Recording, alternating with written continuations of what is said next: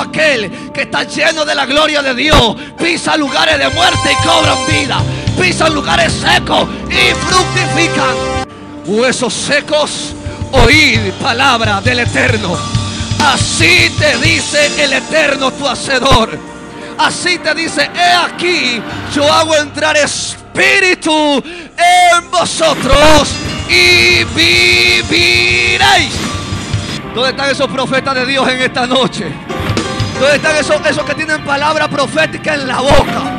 Que no dejan morir a sus hijos, que no dejan morir su descendencia, sino que le dice, oye papi, levántate, porque tú naciste para cosas grandes.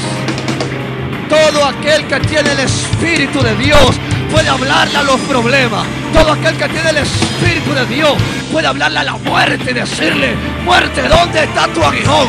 Oh, ¿dónde yo sepulto tu victoria? Porque no encuentro el trofeo donde... Gente llena del Espíritu de Dios tiene poder sobre la muerte, tiene poder sobre el caos, tiene poder sobre la cruz, tiene poder sobre la aflicción, tiene poder, tiene poder. Los hijos de Dios.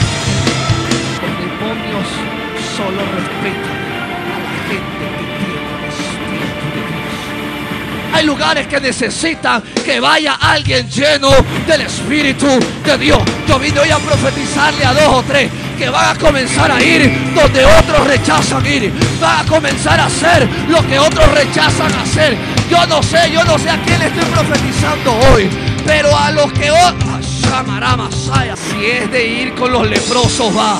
Que si de ponerle la mano al que tiene COVID se la pone. Porque está lleno de un poder sobrenatural.